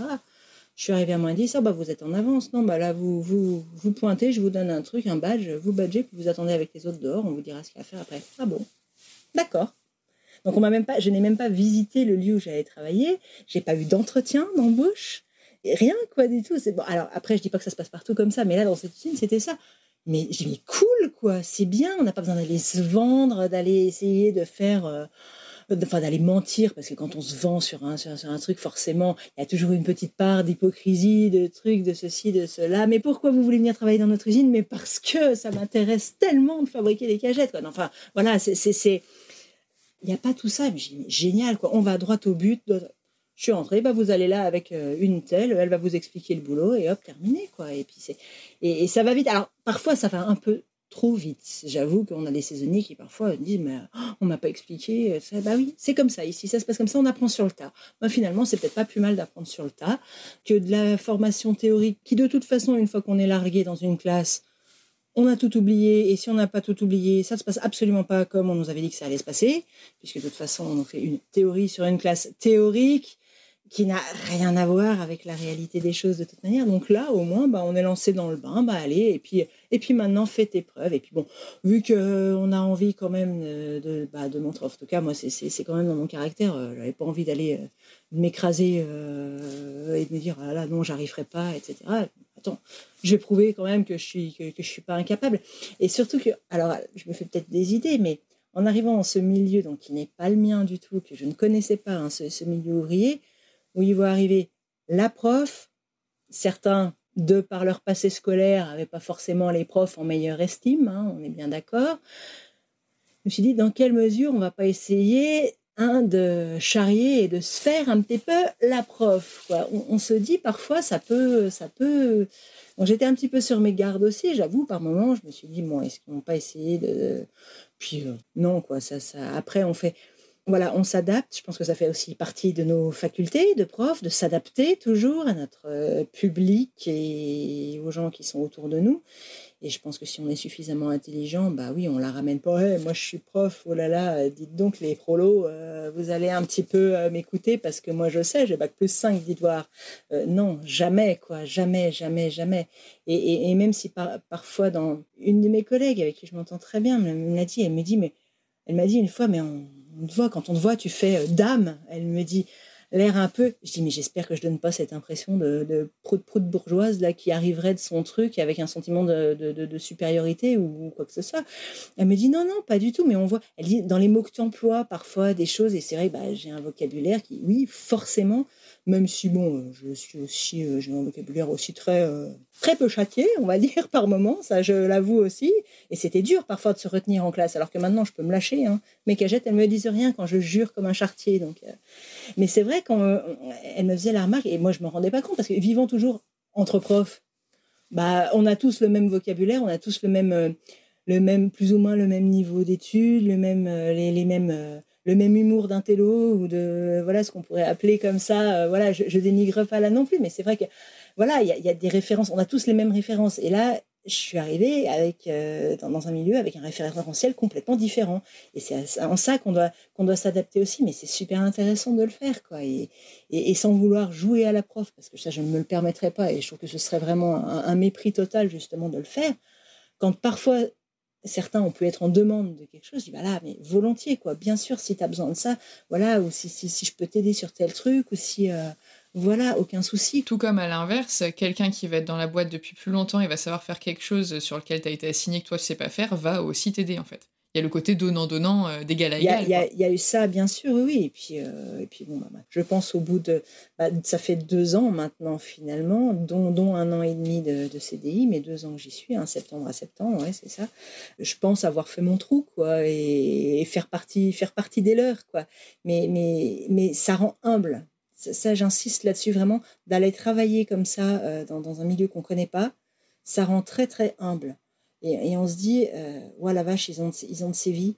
Parce que je vois encore ça, j'ai quand même encore un regard extérieur, parce que comme je disais tout à l'heure, dans ma tête, je suis encore un peu prof, hein, mais ça, ça, ça, reste là. Et je me dis, mais waouh, certains qui ont l'âge, là j'ai un collègue le plus, le, plus ancien de la, de la, boîte, il a, il a 30 ans dans cette usine. Ils sont tout cassés parce que bah, c'est du travail physique, parce que donc voilà, donc ils ont des douleurs physiques, ils ont des, ils ont, ils ont des complications médicales, des choses comme ça. Et on se dit, la vache, la, vie qu'ils ont. Et, je pense que si certains de mes ex-collègues profs savaient un petit peu comment ça se passe à l'usine, ce qui commençait, ils auraient peut-être parfois plus de, plus de compréhension par rapport à certains élèves qui sont aussi issus de ces milieux-là, des parents qui travaillent là. Il y a des choses où on se dit, euh, waouh, mais ouais, ça, ça, ça, existe. En plus, je, suis, et là, je, je, dis ça, mais aussi toujours en toute, euh, en toute amitié quand même, mais je suis dans les, dans les Vosges profondes, vraiment. Et, dans les Vosges profondes, on a encore des, des, endroits où c'est. On se dit, eh mince, il y a 40 ans de retard, là. Quoi. Ils, sont, chez des gens qui ont 10, 15 ans de moins que moi, ils tiennent des discours que tenaient mes parents ou mes grands-parents. Des, choses comme ça qui n'ont qui ont pas ou peu évolué parce qu'ils sont nés dans ce village, ils sont restés dans ce village, ils n'ont pas eu l'occasion ou les moyens ou pour, de, découvrir autre chose ou l'envie aussi. Parce que bah, quand on, vit dans un milieu où il n'y a pas d'ouverture culturelle, parce que pour X raisons, parce que les parents n'ont pas euh, ce, bagage-là, parce qu'ils n'ont pas les moyens de payer des études, ou parce que de toute façon, ils n'ont pas les capacités aussi parfois de suivre des études, ni l'envie, on se dit, bah, finalement, alors, on peut se dire, c'est triste, mais d'un autre côté, ils sont quand même pour certains, bah, heureux de ce qu'ils ont. Puis finalement, euh, voilà, je, vois aussi ça avec mon, mon, regard à moi. Alors après, comme je dis, je ne fais pas de, pas de mépris de classe. Je voudrais surtout pas qu'on puisse me taxer de ça se dire, elle voit ça. Il n'y a pas de condescendance, il n'y a rien du tout. je me dis, je suis arrivée là-bas, moi, avec beaucoup d'humilité parce que je me suis dit, je ne connais pas ce travail. Je ne connais pas.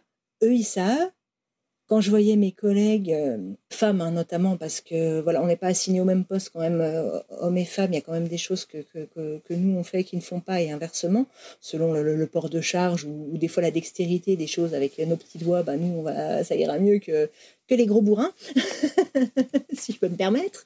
Et, donc voilà, il y, a des choses qui, qui sont comme ça. Et quand je voyais à quelle vitesse elles allaient, je me dis, mais waouh, comment elles font? J'étais admirative quoi, de me dire, mais Ouais, elles font ça super bien, mais j'arriverai jamais à faire ça. Moi, je, suis là, bah, je, suis belle, moi, maintenant, avec mon, mon bac plus 5, ouais, bah, super, et je suis pas capable d'aller, euh, de, faire, de faire un truc euh, que quelqu'un fait euh, bah, sans calife, finalement. C'est juste, ouais, le travail sur le tas, l'apprentissage, et, et ouais, apprendre finalement quelque chose de nouveau, plutôt que enseigner toujours aux autres, être dans le rôle de, de, l'apprenant, finalement, ça fait un bien fou aussi de se dire, bah tiens, je, change, quoi. Apprenez-moi, faites, moi, moi, moi, je reçois maintenant. J'ai donné beaucoup et maintenant, maintenant je reçois. Et puis, et puis quand je saurais faire mieux, bah, je pourrais euh, faire tout ce qu'il faut, quoi. En parlant de, de, du fait que tu es beaucoup donné, on va en revenir un petit peu à, notre chère éducation nationale que tu portes dans ton cœur. Oh, oh là, de plus en plus. Tu, tu étais donc en disponibilité. Tu me disais tout à l'heure que ta disponibilité venait de, toucher à sa fin, là, au 31 août euh, dernier. Qu'es-tu devenu eh ben, je suis dans le vide intersidéral du rectorat, je pense. Je sais pas, ils ont dû me perdre quelque part. Parce que bah, j'avais demandé une rupture conventionnelle en début de l'année 2022, euh, j'avais fait ma demande, qui m'a évidemment été refusée. Euh, la plupart sont refusées de toute façon. J'ai eu quand même bah, un entretien pour savoir mes motivations. Enfin, il voulait euh, avoir mes motivations, ce qui était bah, ce, dont on a parlé hein, de toute façon juste avant. Donc, ça m'a été refusé. Je leur ai dit, on m'avait demandé lors de l'entretien, mais pourquoi pas une démission de toute façon Je dis bah non, parce que la, démission pour moi, c'est, ce serait un aveu d'échec. Dire bah j'ai échoué moi dans ma mission et je m'en vais parce que j'y arrive pas. Or moi j'ai pas, moi j'estime ne pas avoir échoué. Moi j'ai pas échoué dans ma mission. J'ai toujours enseigné avec euh, avec tout ce que je pouvais, avec du cœur, avec euh, avec mes tripes, avec avec tout ce qu'on veut, avec euh, avec mon cerveau aussi accessoirement. Et, je me dis on m'a bousillé cette inspection-là dont je parlais m'a bousillé, clairement, m'a détruit toute la confiance en moi que je pouvais avoir. J'avais l'impression que ça se passait bien avec les élèves, qu'on était, qu'on était euh, bon, à part, évidemment, il y a toujours des exceptions, mais globalement, ça se passait plutôt bien. Je les aimais bien et je, pense que j'étais relativement appréciée aussi. Et, je me dis, voilà, on me bousille en une heure, on, nous détruit comme ça.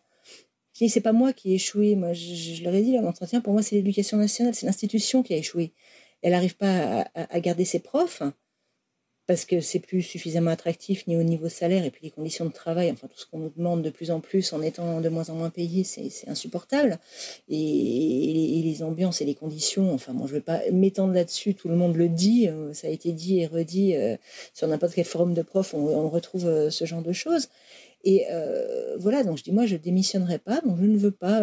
voilà, moi maintenant la décision elle doit venir d'eux. Donc, je ne suis plus en dispo depuis le 31 août, je n'ai pas démissionné, on a refusé ma rupture conventionnelle et je n'ai pas voulu être réintégrée. Donc, j'attends.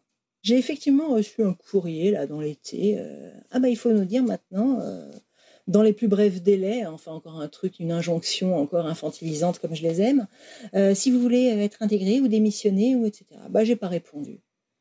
J'ai dit, moi, pour faire ma demande de rupture conventionnelle, on m'a demandé d'envoyer un courrier avec accusé de réception, en recommandé avec accusé de réception, qui m'a coûté 7 euros. Je suis pas à 7 euros près, mais c'est le principe. Et eux, ils nous balancent en plein été un pauvre courrier comme ça. Bah, ça a pu s'égarer euh, à la poste. Hein. Il y a des stagiaires l'été, peut-être qu'ils ont perdu la lettre. Ça, fait encore partie de ce mépris institutionnel où vraiment on est des pions. Et c'est là que je me dis, je suis vraiment un pion. Il manque 4000 profs cette année notamment des profs d'allemand, je me suis renseignée là-dessus, il en manque. Ils devraient ramper à mes pieds pour que je revienne. Mais là, personne. Bah non, de toute façon, ils ne nous payent pas. Donc à partir du moment où ils ne nous payent pas, on leur coûte rien. Donc ils s'en foutent de savoir ce qu'on est devenu, clairement. Et ça, c'est un truc, je me dis, mais voilà, il manque 4000 profs, ils devraient les chercher partout, ils peuvent les trouver, au lieu de, au lieu de former en 4 jours des contractuels après un job dating de 30 minutes. Je m'étendrai pas là-dessus non plus, sinon je vais me mettre en colère et je vais dire des gros mots. Et, nous, mais on devrait nous faire des ponts d'or. Bah non, nous, on coûte cher parce que les profs qui ont plus de 20 ans d'ancienneté, ils coûtent cher, alors qu'un contractuel payé à peine plus du SMIC, bah, ça coûte pas cher. Et puis, pourvu qu'il y ait un adulte devant les élèves, finalement, ce qui se passe à l'intérieur de la classe une fois que la porte est fermée, qu'est-ce qu'on en a à faire? Et ça, c'est insupportable, c'est juste insupportable. Donc je laisse, je laisse couler. Je vais attendre de voir si à un moment donné, vont peut-être décrocher leur téléphone, voyant que je réponds pas, je sais pas, essayer d'être un peu plus insistant à quelque chose. Et l'ironie quand même des choses, c'est que je continue à recevoir sur ma boîte mail professionnelle, puisque je suis quand même encore, ah bah, je suis quand même encore, ils m'ont encore pareillé des listes, forcément, puisqu'ils je ne suis, je suis dans le néant là actuellement. Donc je suis ni là ni pas là. Je suis la prof de Schrödinger. Hein. Je suis euh, ni vivante ni morte, ni là ni pas là. C'est merveilleux. Ils vont peut-être faire, euh, je sais pas, chercher, non, rien. Et donc l'ironie du sort, c'est que je continue à recevoir des mails de la fameuse inspectrice qui m'a inspecté en nous disant, parce que c'est envoyé à tous les profs d'allemand, donc sans distinction. Donc ils sont dans les listes, on est dans les listes de diffusion. Donc je continue à recevoir des choses comme ça jusqu'au jour où je vais prendre euh, l'envie de lui répondre et dire mais, mais qu'est-ce Quoi Qui-je Que lis-je? Vous osez venir m'interpeller alors que vous m'avez détruite il y a sept ans Mais pour qui vous prenez-vous? J'aimerais que vos nuits se passent aussi mal que les miennes pendant les sept années où je suis encore, enfin les cinq années où je suis encore restée prof. Mais profiter d'insomnie aussi. J'aimerais qu'elle dorme aussi mal que j'ai dormi à cause d'elle. Quoi. Bon, c'est terrible, ça paraît vengeance et tout ça. Je ne veux pas. C'est ça, je suis aussi partie avant de finir prof aigri, comme j'ai pu en voir, euh, détester des élèves, mépriser des collègues. Euh, qui rasent les murs et que personne ne veut voir, j'ai dit jamais, jamais je finirai comme ça. Je pars, avant, je pars avant. Et j'ai une collègue notamment et d'allemand aussi qui a fini comme ça. C'est terrible, c'est terrible, c'est terrible de finir dans cet état. Ma philosophie, c'est je travaille pour vivre et je ne vis plus pour travailler, comme je l'ai fait euh, tant d'années. Et voilà, même si je le disais, je me suis, je me suis éclatée pendant une quinzaine d'années, vraiment. Mais le jeu, on vaut pas la chandelle. Donc, quand on a la possibilité de, de, partir sans trop de peau cassée, eh ben, ben qu'on parte. J'ai eu la chance de pouvoir le faire, hein, comme je le disais, parce que bah, financièrement, c'était possible que j'ai euh, voilà une vie à côté équilibrée qui me permet de le faire et qu'il y, a tout ce, y, a tout ce qu'il faut à côté pour euh, pour que je puisse partir mais euh, il faut pas écouter non plus tous les, gens ah mais voilà mais avec ton niveau et puis machin ou les parents qui diraient mais on t'a payé tes études maintenant et t'es pas fier d'être prof et je sais pas quoi non mais il peut y en avoir des comme ça aussi hein. ça peut être ça, ça peut être des choses non, non, c'est sauver votre peau tant qu'il est temps. Si, si, vous êtes mal dans votre boulot, mais il faut, il faut partir. Et, et voilà, et même pour aller faire des cagettes ou je sais pas, ou autre chose, mais c'est un, un autre univers, c'est sûr. Mais, euh, mais c'est vrai que moi, je, je, je viens d'un milieu où j'ai pas de prof dans ma, dans, dans ma famille.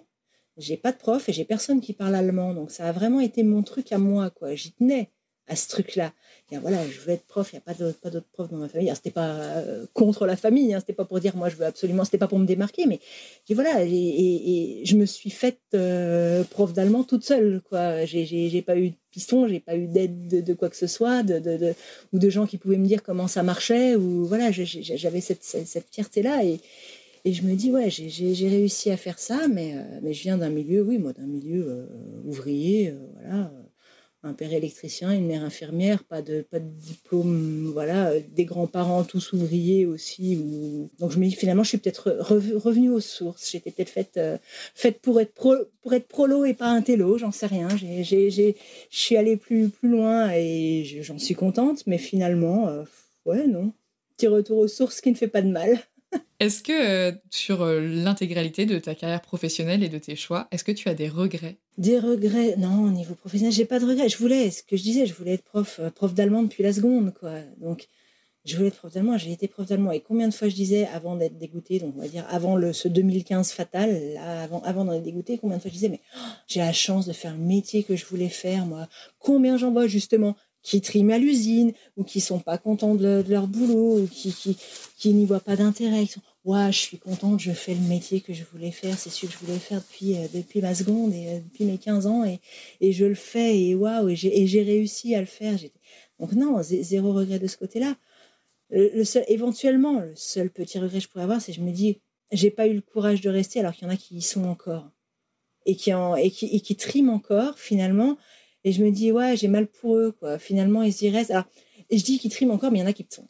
Et j'ose espérer qui sont très très contents encore d'être prof et qui, qui, qui, vivent, qui vivent ça très bien et parce que voilà, il y, en a forcément qui, qui, sont encore heureux là-dedans et qui s'éclatent et tant mieux, tant mieux, il en faut. Et quand je vois des jeunes qui me disent qu'ils vont être profs ou des anciens élèves parfois ou des Ouais, bah, il en faut, c'est bien, allez-y. Mais moi, je vous encouragerais pas à y aller parce que oui, il y, a eu des choses bien, mais maintenant, ce que ça devient. Et tu vois ce que tu disais tout à l'heure, euh, quand toi, tu. Enfin, moi, je le vois pas de la même façon que toi, quand tu dis que ton regret, c'est de ne pas avoir eu le courage de rester. Moi, je le vois complètement dans l'autre sens. Je le vois comme un, une prise de conscience d'avoir euh, su s'aimer assez pour partir, en fait. Pour moi, le courage, c'est plus de s'en aller, tu vois, de ben, de s'écouter, d'accepter et de, partir. Oui et non. Il y a, y a, les deux. Je pense effectivement que, bah, oui, il faut se dire. Enfin, j'ai pas eu tellement. Moi, moi j'admire plus ceux qui sont partis sans filet de sécurité, qui sont des j'en ai vraiment trop marre. Euh, c'est plus pour moi ce métier et je m'en vais alors qu'ils avaient rien derrière, qui, qui, qui galèrent. Il y en a dans ce cas-là. Hein, qui, je, lis des témoignages et je me dis, euh, ouais, eux, ils ont vraiment eu du courage.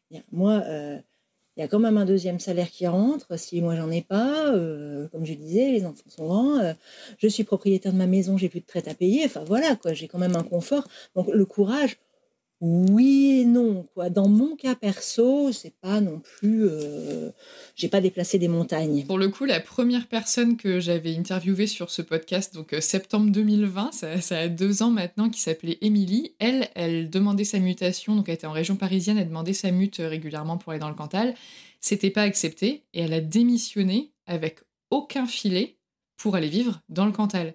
Et là, sur les deux ça, années... du courage. Ah, mais ça, voilà, moi, son parcours m'impressionne énormément et j'espère vraiment que dans deux, trois ans, je pourrai refaire un épisode avec elle pour dire que s'est-il passé X années après, parce que donc elle a eu évidemment, comme tout le monde, des hauts et des bas un très bas récemment et là elle part sur un très haut alors qu'elle ne s'en rend peut-être pas compte parce qu'elle est dedans mais elle est en train de créer son entreprise et je suis persuadée que ça va être quelque chose d'incroyable alors qu'au départ elle avait pas du tout ce projet là mais tu te rends compte que ça colle complètement avec sa personne et avec son histoire et ça a du sens. Et tu vois des fois ça met du temps à se développer mais pour le coup ouais elle est partie avec rien quoi oui, mais alors là, non seulement c'est du courage et, et, un petit grain de folie, je pense, mais du courage, un courage énorme, ça c'est sûr. Et, mais, et je pense que bah, du coup, ça, ça, ça, booste davantage pour se dépêtrer le plus vite possible de la situation. Parce que moi, c'est ce que je dis, j'avais le temps, j'avais largement un an pour voir venir et tout ça, et je me suis pas. Alors, je voulais pas rester sans rien faire, donc c'est évident que j'ai pris le premier truc qui venait. Puis le fait est que, bah voilà, maintenant j'y reste et j'y suis bien. C'est pas, pas un pis-aller, quoi. J'ai pas envie de, de partir faire autre chose, de toute façon. Mais euh, voilà, j'avais ce confort-là, quoi. Je serais pas partie. Je suis pas, je suis pas téméraire. Je suis vraiment pas téméraire. On a bien pesé le pour et le contre quand même avant et tout ça. C'est, je suis pas partie sur un coup de tête. Mais il y a des choses auxquelles je tiens. Donc non, je ne démissionnerai pas. Faites de moi ce que vous voulez, euh, l'éducation nationale. Mais c'est à vous de prendre la décision. Assumez, assumez ce que vous nous faites. Et maintenant, bah, faites. Euh, mettez-moi des blâmes ou des je sais pas quoi, ou licenciez-moi pour faute de je ne sais quoi, je m'en fous, mais prenez vos responsabilités. Faites-vous les choses, quoi. Vous nous bousillez, vous nous bousillez assumez. Bah, c'est ça, c'est une question de principe aussi. Enfin, je vois dans la façon dont tu l'évoques, pour toi, je vois que ça te tient vraiment à cœur. Donc, j'espère qu'ils finiront par prendre une décision et faire quelque chose. Ah, j'ai le, mari d'une collègue qui était prof aussi. Ils l'ont oublié pendant plus de 20 ans, je crois. Il était en dispo, ad vitam euh, aeternam. Le jour où il s'est, le jour où il s'est réveillé, lui aussi, il s'est dit Je vais quand même les appeler pour savoir ce qu'il en est. Oh, bah, il avait le droit de prendre sa retraite, donc euh, voilà, il est parti en Enfin, mais des situations, c'est ubuesque, quoi. C'est, on est vraiment, c'est, c'est, la, c'est la maison qui rend fou, quoi. Euh, Astérix et le laisser-passer à 38, je sais pas si ça t'évoque quelque chose, où il demande un laisser-passer à un moment donné, on l'envoie dans je ne sais quel bureau plein de fois et on lui dit à chaque fois un truc euh, complètement débile et ça n'a aucun sens. C'est ça, c'est la maison qui rend fou, c'est une administration. Ben voilà, c'est le, les rectorales et c'est l'éducation nationale. Pense même que pour ne pas faire de vagues, mais en même temps pas trop s'embêter, c'est pas impossible qu'ils te prolongent ta dispo, en fait. Oui, je pense qu'ils m'imiteront d'office, oui, jusqu'à ce, bah, oui, jusqu'à ce que je sais pas, parce que normalement c'est 5 ans. Hein, après, au-delà, euh, elle, peut pas être, elle peut pas, elle peut pas être prolongée pendant je ne sais combien de temps. Il me semble que c'est 5 ans. C'est 5 ans, il faut revenir travailler 2 ans. Il faudrait revenir 18 mois, ouais, ouais, voilà. Il y a un truc Oh bah oui, tiens, je vais revenir, la bonne blague. Ce que je disais à certains, à certains de mes collègues qui me, qui me disent là, bah ouais, mais tu gagnais quand même plus quand tu étais prof, puis tu avais toutes les vacances, donc oui, le, cliché forcément. Je dis mais franchement, si j'avais été mieux là-bas, tu crois que je viendrais travailler ici pour une paye qui est moitié moins? Franchement, donc ça veut bien dire qu'il y a des inconvénients, ça veut bien dire qu'il y a des choses. Euh, et, je leur disais, mais même là, on me proposerait de revenir dans n'importe quel, dans, un établissement. Et je dis bien un établissement parce que prof d'allemand, vu qu'on n'a plus assez d'heures, on est souvent sur deux voire trois maintenant d'établissements. Donc euh, là aussi, il faut, c'est un boulot de marteau. Il faut arrêter de prendre les gens qui, vont faire 100 km par jour, puis après on va nous parler d'écologie. Hein. Bref, autre, autre problème.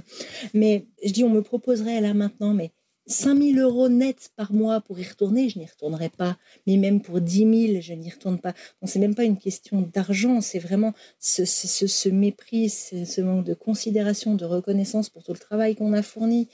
Euh, je dis qu'on a parce que je ne le fournis plus, mais et tout. Mais là, j'ai encore tous mes bouquins. J'ai un pan entier de bouquins de préparation de cours. Elles sont toutes là. J'ai pas encore réussi à tout jeter parce que je me dis, mais tout ce boulot-là, je vais pas tout balancer d'un coup, des années de travail, quoi, des années de travail. Ça servira sans doute plus jamais, mais ah, quand même, quoi. On n'a pas, enfin, j'ai encore pas passé le, cap.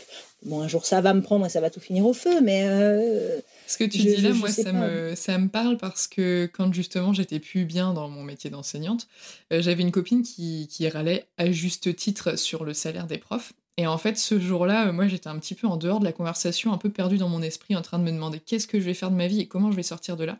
Et en fait, ils étaient en train de, discuter, enfin, j'avais plusieurs copines à discuter entre elles de, euh, combien elles, aimeraient être augmentées. Donc, ça y allait de 200, 300, 1000 euros, etc. Et en fait, moi, je me disais, comme toi, en fait, si on doublait ou on triplait mon salaire, j'ai quand même pas envie d'y retourner. Je ne veux plus y retourner peu importe, enfin, moi je suis pas quelqu'un qui fait les choses euh, pour l'argent, CF euh, ce podcast, et, du coup, peu importe combien on m'aurait payé, franchement, il aurait fallu que ça, atteigne les 10 000 euros mensuels, je pense que pour, que je fasse un effort, mais d'une année de plus, tu vois. Même toute ma vie, je l'aurais pas fait, même, même pour 20 000, pour 30 000, je l'aurais pas fait. Parce qu'à un moment, c'est toi, ta santé mentale, tes valeurs, ce en quoi tu crois. Enfin, quand t'es malade euh, à y aller, que ça te prend la tête, tu dors plus la nuit, que ça pourrit ton quotidien, tes amis, ta famille, Enfin, ça n'a aucun sens quand tu cherches du sens dans ta vie. Après, il y a des gens qui arrivent à juste faire ce qu'on leur demande et ils s'en fichent, ils arrivent à faire la part des choses. Bah moi, c'est pas mon cas, ça ne me convient pas. Et heureusement, on est tous différents, on a tous des choses différentes qui nous conviennent. Mais du coup, je vois très bien ce que tu veux dire avec l'aspect euh, bah, financier et décorrélé, quoi. Je sais pas, ça, y a, pas, on est au-delà de ça, quoi. Quand on, souffre dans son métier, c'est, c'est, pas, l'argent qui, rend heureux, quoi. L'argent ne fait pas le bonheur. Je viens de réinventer le, truc, quoi. Je viens de retrouver le proverbe à moi toute seule. Je suis formidable. Non, mais c'est, ça. On est, vraiment au-delà de ce truc-là. Mais, mais c'est, ouais, ça, ça nous rendra pas plus heureux. Et quand, et quand, quand on fait un métier auquel on tient où on donne tout et on n'attend pas forcément un retour sur investissement, c'est pas c'est pas ça, mais mais on a on a quand même envie que, que voilà bah, que les choses se, se passent bien et qu'on nous dise bah de temps en temps bah ouais bien aujourd'hui euh, cool quoi aujourd'hui tu as bien bossé ça c'est des choses que j'ai pu entendre à l'usine enfin pas, sous, pas sous cette forme là mais dit différemment parce que c'est très pudique aussi euh, là ça, ça, ça fait pas des compliments comme ça ou là faut pas mais c'est voilà de se dire que bah voilà si on, si on me demande de rester pour faire des heures supplémentaires c'est parce qu'on sait que euh, bah, que je vais être efficace dans le boulot et donc euh, que, que, que, voilà c'est pas euh, les heures supplémentaires là elles sont payées je suis payée au quart d'heure près alors que je ne compte pas les heures que j'ai pu faire dans l'éducation nationale jamais rémunérées quand on est obligé de faire soi-même les budgets prévisionnels pour l'échange scolaire du truc mais à quel moment? Pourquoi, d'où c'est à moi de faire ça? J'ai pas été, je suis pas gestionnaire, j'ai pas été formée pour ça. Bah, bah, fais-le quand même, sinon ce sera pas fait ou ce sera mal fait. Non, non, stop, quoi. C'est le genre de choses. Voilà, toujours plus. On nous en demande toujours plus avec, avec toujours moins de, moins de rémunération et moins de considération, quoi. Si au moins, même pas la rémunération, au moins on nous aurait dit, waouh, c'est vraiment formidable ce que vous avez fait là pour les élèves, c'est vraiment bien et tout. Vous faites, vous, vous, vous donnez, vous juste ça, mais ça, ça coûte rien Ça fait un bien fou, mais même ça, on n'y a pas droit. La seule chose à laquelle on a le droit quand on vient nous inspecter, c'est ah bah vous n'auriez pas dû faire comme ça. Euh, il aurait peut-être fallu faire autrement. Là. Et qu'est-ce que vous en pensez de votre heure de cours? Vous pensez pas que vous auriez pu améliorer telle ou telle chose? Mais va-t'en, mais va-t'en, va-t'en, sors de, hors de ma vue. Quoi. C'est à un moment donné, on, a juste envie de craquer, quoi. Et c'est ce que j'ai fait d'ailleurs lors de l'entretien après, parce qu'on s'est dit non, non, non, c'est ça suffit, ça suffit, arrêtez de nous prendre pour, des débiles profonds, quoi. C'est arrêter de nous infantiliser, c'est voilà, on n'est pas vos gosses, quoi. Nous, nous, on travaille pour les élèves, mais nous, nous n'en sommes pas, on n'en est plus. Si, si, si j'ai eu mon CAPES, je ne l'ai pas trouvé dans, un, dans, dans, une pochette surprise, quoi. Ça suffit. Ça et ouais, ce, ce, manque de considération et les, et les mensonges. Euh, à la télé l'autre jour. Ah bah la rentrée s'est bien passée, Dixit, la première ministre et le nouveau ministre de l'Éducation nationale. Mais arrêtez de dire que ça s'est bien passé. Dans je ne sais combien de bahuts, il manque je ne sais combien de profs, je ne sais combien d'élèves, non pas, non déjà pas de profs. Non, ne dites Mais pas je, que c'est je bien trouve que cette rentrée 2022 a fait fleurir énormément d'articles sur la, grande démission des enseignants, leur mal-être et la manière dont l'éducation nationale gérait cette crise, avec ou sans guillemets, là, c'est comme on veut. Et je trouve qu'on n'en a jamais autant parlé qu'en cette rentrée. Je vois tous les jours, je vois un article sur le sujet. Sur les réseaux sociaux, ça commence à prendre pas mal d'ampleur. Donc je me dis qu'à un moment donné, soit ça va s'améliorer, soit ça va complètement couler, et auquel cas, ben, se sauvera qui pourra. Mais je pense pas que ça va pouvoir continuer comme ça euh, longtemps sur un espèce de ça marche à moitié, mais pas trop, mais on essaye de pas faire de vagues, quoi. Je pense qu'à un moment, ça va exploser. Dans un sens ou dans l'autre, il va falloir faire quelque chose. Ouais, mais ça fait des années que je me dis ça. Je me dis, c'est pas possible, ça va exploser, c'est pas possible, les gens vont se révolter. Les, parents d'élèves, à un moment donné, vont se dire, mais c'est pas possible ce que vous faites à nos mômes, quoi. Il va falloir qu'à un moment donné, on se réveille.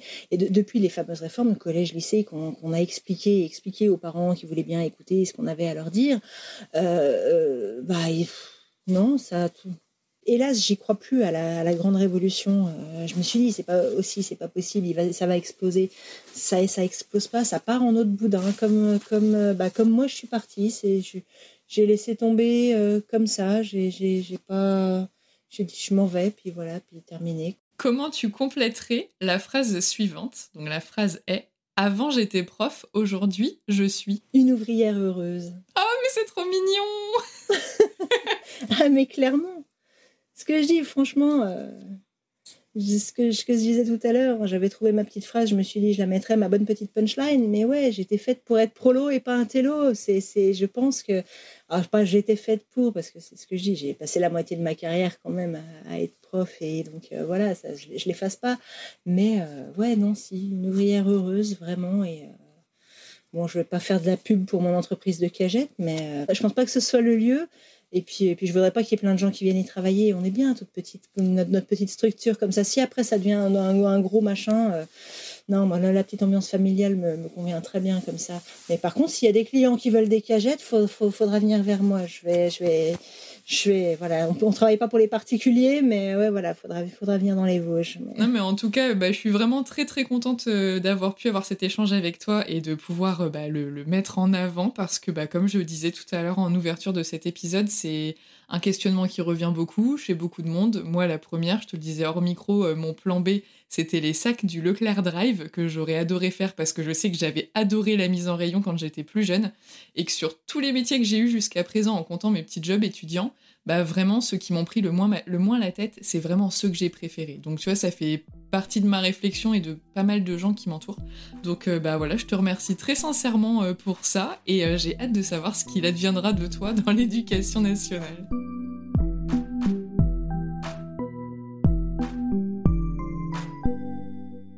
Merci d'avoir écouté cet épisode jusqu'au bout. S'il vous a plu, abonnez-vous pour ne pas rater les prochains épisodes. Pour que le podcast gagne en visibilité, vous pouvez le noter et le commenter sur votre application d'écoute favorite. Je vous invite également à le partager avec vos proches, vos collègues et sur vos réseaux sociaux. Pour soutenir le podcast financièrement, je vous donne rendez-vous sur Tipeee, une plateforme de financement participatif dont vous trouverez le lien dans la description de l'épisode.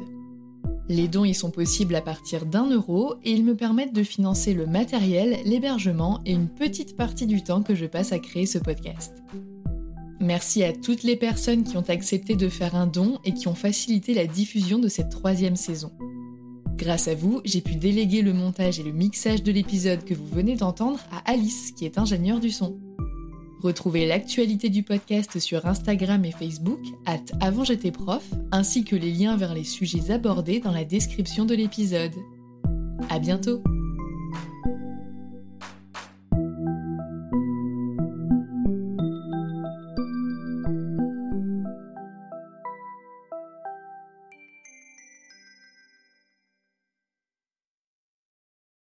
Tu veux créer un podcast mais tu ne sais pas par où commencer Je pense qu'on a ce qu'il te faut. Notre programme 30 jours pour créer ton podcast répond à toutes tes problématiques. La conception de ton projet, le format de ton podcast, les visuels, le titre, l'enregistrement, le matériel, l'hébergeur, le montage, la communication, tout est réuni en un seul endroit pour faciliter le lancement de ton podcast. Mais au fait, nous, c'est qui nous?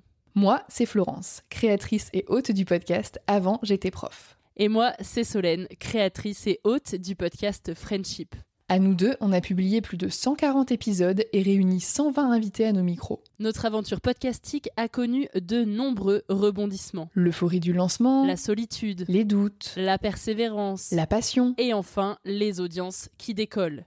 Au fil des années, nous avons affiné notre expertise. Et aujourd'hui, nous te dévoilons toutes nos techniques pour créer ton podcast en toute sérénité. Alors, n'attends plus pour faire entendre ta voix. Rejoins-nous dès maintenant sur formationpodcast.podia.com et le podcast n'aura plus aucun secret pour toi.